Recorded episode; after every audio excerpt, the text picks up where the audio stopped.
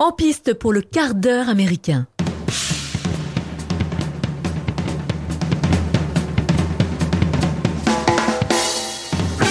Et bonjour les amis et bienvenue dans ce hors-série numéro 16 du quart d'heure américain consacré au film Le Diable tout le temps réalisé par Antonio Campos et disponible depuis septembre 2020 sur Netflix. Film avec Tom Holland, Robert Pattinson, Elisa Scanlen, Ale Bennett, etc., etc. Et pour passer, pour passer ce quart d'heure ensemble, je suis accompagné de Loris, de notre rédacteur en chef Mathieu et j'ai le plaisir de vous présenter un nouveau venu dans l'équipe, Julien. Bonjour tout le monde. Bonjour Julien. Ouais. Ouais. On est content de t'accueillir pour cette première participation. Merci d'avoir accepté notre invitation. Et ben, on va lancer tout de suite cet épisode sur le diable tout le temps. Alors les gars, qu'est-ce qu'on en a pensé?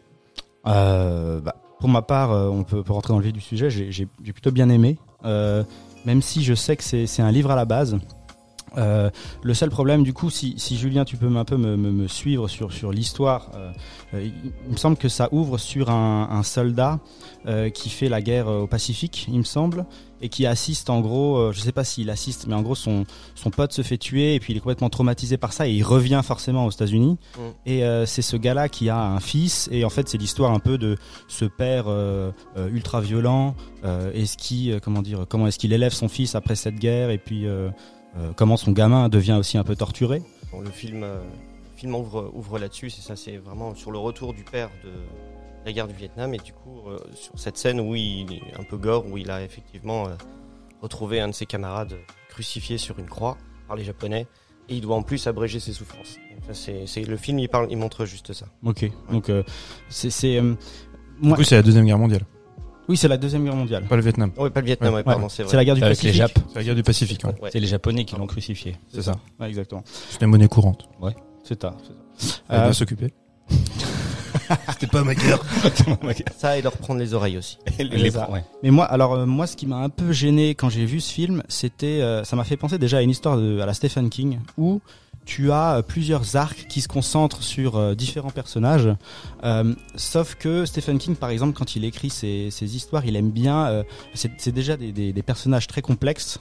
Euh, avec chacun un, un, propre arc narratif qui va bien développer et à la fin en fait il fait un peu se rencontrer tous ces arcs où tu as un peu euh, euh, voilà toute l'histoire qui se qui se comment dire s'étend devant toi et tu comprends tout etc là quand j'ai vu ce film j'imagine que le livre est un peu écrit de cette manière c'est-à-dire qu'il développe ça se voit hein, des arcs très différents puisque le film se passe sur plusieurs époques. Donc on voit il doit parler je pense du père du fils euh, du prêtre puisqu'il y a déjà voilà des mecs un peu un peu starbés et en fait, euh, j'ai l'impression que le film prend pas le temps de, euh, de développer ça. T'as pas le temps en fait de t'imprégner de toute la psyché en fait, en gros des personnages, de bien comprendre pourquoi ils font certaines choses. Et du coup, ben, t'as juste une succession de ce truc. ça, tout à fait. Ouais. Où t'es là, bon, ok, c'est intéressant, mais il me manque. Mais pourquoi ils rentrent dans cet extrémisme religieux C'est ça que tu veux savoir? Ouais, non, mais par exemple. Mais euh, c'est surtout pourquoi, euh, comment dire, euh, pourquoi est-ce qu'il y a tant de violence dans ce film déjà C'est Mhm. mmh. une question que tu peux te poser. Je pense qu'en lisant le livre, tu comprends. Puisque s'il développe l'arc du mec qui est à la guerre, tu comprends pourquoi il a complètement Mhm. vrillé. Euh, ça, c'est pas vraiment montré dans, le- dans le film. Tu Mais le, vois, le euh, réalisateur, il disait que c'était un film basé sur le mal. Il expliquait son, son, son film comme ça. C'était j'ai fait un film sur le mal et donc il a pris comme prétexte l'extrémisme religieux. Oh, oui, ok. Bah, Et lui, il adapte en fait. Oui, il a adapté façon, son il film, adapte mais- l'histoire qu'a écrite euh, donc euh, Donald Ray Pollock, qui, qui est narrateur qui est lui. Alors, alors, c'est la voix off en VO. Là, la voix. La c'est voix off en VO, c'est Ouais, effectivement celui qui a écrit le livre. C'est son premier bouquin. C'est un mec qui, qui vient de, de, de, Smith, en fait. euh, enfin, Knockham Smith, Mhm. le, le, le village dont on parle dans le film. Le gars, il a vécu là-haut. Il a été à l'usine où a bossé son grand-père, son père. Tu vois, Oui, donc le gars, il sait de quoi un- il parle. En gros, quand Ah, il écrit, sûr, mais euh, il tire de son expérience. C'est un peu comme Stephen King, j'en reparle, mais quand ça. il écrit sur ses euh, patelins euh, du de la côte est. Bah, du coup, il, il traite deux sujets. Il traite l'extrémisme religieux, dans, enfin le, le danger des religions qui peuvent pousser à l'extrémisme, et aussi, ben, euh, il traite aussi de la de, l'Amérique profonde, de l'Amérique Oui, oubliée. surtout, je pense, surtout ça, ouais. Enfin, il me semble que c'est, euh, tu, tu, euh, comment cette violence aussi, elle est mise en marche à travers tout ce qui se passe. Euh, bah, c'est la pauvreté aussi, justement, de cette Amérique profonde. Quand il en parle, lui, c'est ce qu'il dit. L'auteur du bouquin, et quand, il- quand il fait une interview, quand tu lui poses une question, euh, il dit c'est un endroit pauvre, avec des gens pauvres, pauvrement éduqués, Ouais, qui reviennent Ah. de la guerre, donc ils sont complètement. Voilà, et là-dessus, il y rajoute donc le traumatisme du, du retour de, de la Mhm. guerre, euh, bah, la violence qui est forcément inhérente euh, au manque de, souvent au manque d'éducation, Mhm. et aussi le, le- le truc sur lequel il a voulu mettre l'accent, c'est euh, le, fanatisme religieux, c'est-à-dire la lecture de la Bible et la, sa compréhension comme étant au mot pour mot ce qui doit être fait, ce qui a été fait, enfin pas comme juste un, des préceptes à suivre pour, euh, si tu veux, pour se comporter correctement, Mhm. mais vraiment comme si c'était la vérité. Mhm. Et Mais ça, quand- c'est un truc Quand qu'il tu a- parles de fanatisme religieux, ça se passe. euh, moi, j'ai vu le film, donc je- j'en ai des souvenirs, euh, mais c'est pas peut-être pas aussi clair que vous. Euh, euh, on parle de fanatisme religieux. Ça se passe à quel moment dans le film? Parce qu'il y a plusieurs tant- époques. En fait, ouais, c'est pas tant le fanatisme religieux qui le dérange, lui, c'est l'utilisation. De la religion pour De- faire le mal. Exactement. Mm. Pour profiter de ça. on, on est clairement en fait dans l'héritage de toute la bigoterie en fait qu'il y a dans le Southern Gothic. C'est donc c'est l'héritage de Faulkner. De, on décrit la white trash, on décrit effectivement donc cette bigoterie qui est inhérente au bah, à la ruralité qu'il y a dans ce Midwest américain. Et c'est ce qu'il essaie de retranscrire. À mon avis, je parle même pas que du bouquin. Moi, je parle de, du film. Le film, je trouve que c'est une espèce de patchwork, tu vois, de, de, de personnages très archétypaux où Mhm. effectivement euh, un peu outrancier ou une, une violence qui est un peu graphique qui moi par moment me, me dérange. On sent que voilà c'est un peu ils se voudraient l'épigone tu vois de, de réalisateurs comme les frères Cohen, Mhm. comme euh, tu vois quand ils font par exemple euh, Blood Simple, l'humour en moins. L'humour en moins, ou alors de, de gars comme euh, on a aussi un peu cet, cet esprit justement avec à travers cette bigoterie euh, qu'on pouvait retrouver dans des séries telles la, la caravane de l'étrange. Mhm. On- c'est cet esprit-là. Mais moi, je trouve que c'est un film choral. Ça se voudrait être un film choral. Je, je trouve par moments inconséquent et incohérent. Et euh, Ouais. Il a pas le temps, en fait. Il a pas pris le Ouais, temps je de pense. le faire correctement, je pense. Ça, une- une- ça fonctionnerait, ça fonctionnerait mieux en mini-série. Peut-être, Ouais. peut-être, Ah oui. effectivement. Ce ouais. ouais. Si tu devais suivre à chaque fois euh, un personnage, L'évolution de chaque voilà. personnage, parce que c'est quand même intrigue. Des histoires qui s'entremêlent. euh, Bah, typiquement, tu fais un épisode par arc euh, de ça. personnages, Mhm. exactement, et là, à la fin, euh, t'as un final qui se regroupe et tu comprends un peu mieux. Parce que, peut-être, parce que là, on a l'impression que c'est une accumulation de sketchs qui sont bah, pas tous au, au même niveau. Mais c'est pour ça qu'il dure autant de temps. Il dure plus de deux heures. C'est Ouais. peut-être parce qu'ils n'arrivaient pas à le raccourcir. Ils ont voulu traiter trop de choses en, sinon en- tu comprends rien. dans un film, alors qu'effectivement une série était plus adaptée. Parce que je leur dis donc du coup, ça se passe sur plusieurs époques. C'est ça. Hein. Il y a- y a le t'as deux, deux grandes parties, on va dire. Le fil rouge, c'est vraiment euh, le, la passation de entre le père, donc euh, qui est euh, Willard, Ouais, ouais. Russell, et le fils Arvin Russell. On va, c'est eux deux qu'on suit. Dans une première partie, c'est le père, donc qui revient de la guerre et qui euh, euh, qui rencontre une femme qui essaye de refaire sa vie, qui a un gosse, donc Arvin, et euh, Elle meurt, hein, c'est Et ça. elle tombe malade. Elle a voilà. un Et- cancer. Et en fait, euh, donc il rentre traumatisé de, de, de cette guerre et, euh, et si tu veux, il se raccroche à l'amour qu'il a pour cette femme, qui est elle, pour le coup, très religieuse.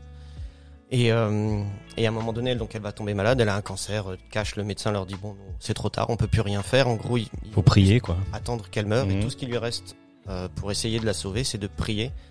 Et, euh, et puis ça va devenir très. Oui, il va même jusqu'au sacrifice très- du chien, du, Ouais, du petit. c'est ça qui est bizarre. Pour éviter, avant c'était l'étape, l'étape euh, de la- du sacrifice du chien, c'était pour éviter potentiellement qu'il sacrifie euh, L'enfant. l'enfant Mhm. pour Ok. sauver sa, sa, sa mère, enfin sa Parce qu'ils femme ont, du ils coup. ont une sorte d'hôtel derrière chez eux, c'est ça. un C'est peu, ça, il a un fait une glauque. croix où il vient tous les soirs euh, ou toutes les journées, je sais plus le matin, euh, prier. Ouais, ouais, c'est ça. D'accord. Ouais.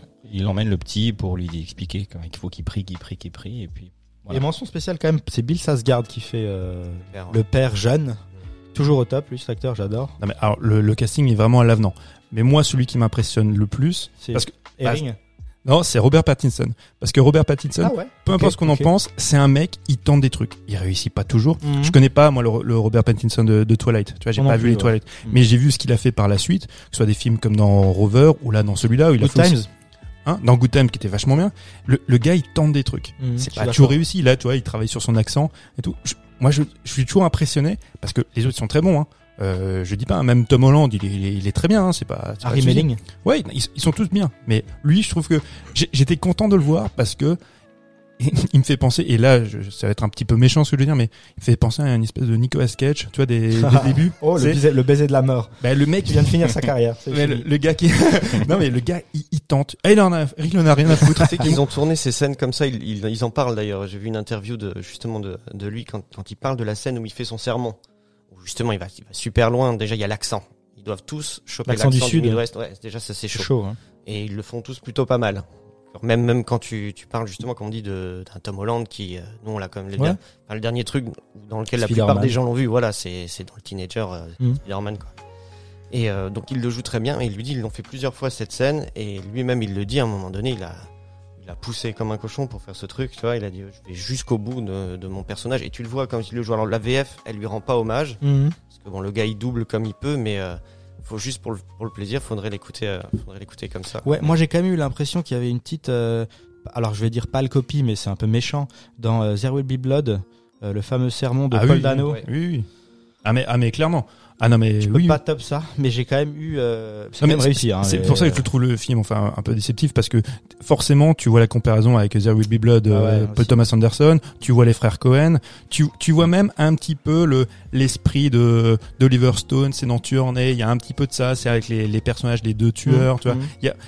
Il, il convoque tellement de choses, il convoque même la, la tragédie grecque. Tu sens que le- le gars, ce qu'il veut, il veut montrer une Amérique, euh, même si c'est- l'époque ne s'y prête pas, mais qui serait un, un reflet, un miroir de, de l'Amérique sous l'ère Trump. Ouais. Tu vois, Ah oui, oui, oui. On est, on est là-dedans. On est en train de dénoncer, voilà, l'inculture, en train de dénoncer la bigoterie. Je trouve ça un petit peu facile Mhm. et des fois mal, maladroit et mal euh, amené. Mais bon, le film se, se regarde très bien, mais moi, j'étais très déçu. Et pour le coup, c'est quoi alors la plus-value du livre Vous qui l'avez lu par rapport au film? Ah, je- franchement, c'est quoi Je pourrais même pas te dire. J'en suis ressorti du livre moi en étant euh, un peu déconcerté, aussi un petit peu déçu, parce que très honnêtement, alors je sais pas si tu te- t'en souviens bien, Jules, mais je trouve l'adaptation est réussie. Et quand moi je dis que c'est une adaptation réussie, c'est c'est pas forcément positif, parce que pour moi une adaptation réussie ça n'existe pas. On fait une interprétation. On est censé voir. Seigneur. Non mais même quand tu même quand tu fais ça en fait, tu- le réalisateur est censé s'approprier le matériau pour en faire ouais. une, ça, une interprétation. Et euh, là, pour le coup, c'est vraiment une adaptation dans mon souvenir qui est, euh, bah, qui- oui, qui est assez Ouais, didactique. Et, ouais moi je l'ai lu il y a pas il y a vraiment enfin je même euh, je l'ai lu il y a vraiment pas longtemps parce que moi j'ai fait la j'ai fait le chemin un peu inverse c'est-à-dire j'ai vu le film et du coup je me suis dit j'ai quand même envie de lire le intéressant ça. Ouais, c'est bah, pas mal parce que le bouquin il apporte quand même beaucoup de choses sur chacun des personnages. C'est ce qu'on disait tout à l'heure. Le temps que que peut pas prendre Campos euh, pour parler de tous les personnages, justement, euh, c'est fait euh, fait dans le bouquin et il y a beaucoup plus de choses que tu comprends dans les décisions qui vont être prises par chacun des personnages. Donc quand Ils ont le temps de enfin il a le temps de caractériser les personnages euh, dans, a- dans le livre là dans le film pas du dans tout. le bouquin, bah dans le bouquin, Enfin, moins, en veux, tout il cas, se- moins. Il se concentre, il se concentre sur la, la relation du père et du fils parce que y a- c'est là qu'il y a la violence qui s'installe. et la religion se, Mhm. se- s'entremêlent beaucoup là et comme ce sont ces La Genèse. ces- Bah, ces la caractérisation, elle se fait principalement grâce au jeu des acteurs. Mhm. Dans le film là, C'est Ouais. eux qui donnent de l'épaisseur en fait aux personnages qui n'ont pas suffisamment. justement le, le du père et du fils euh, qui discutent ensemble. Tu te souviens de ce que je t'ai dit? À propos des gamins du bus qui t'ont collé un œil au beurre noir Eh ben, tu vois ce qu'il faut faire. Il te suffit d'attendre le bon moment. Oui, chef. Il y a un paquet de salopards de bon à rien sur cette terre. Plus d'une centaine? Ah ouais, tant que ça au moins.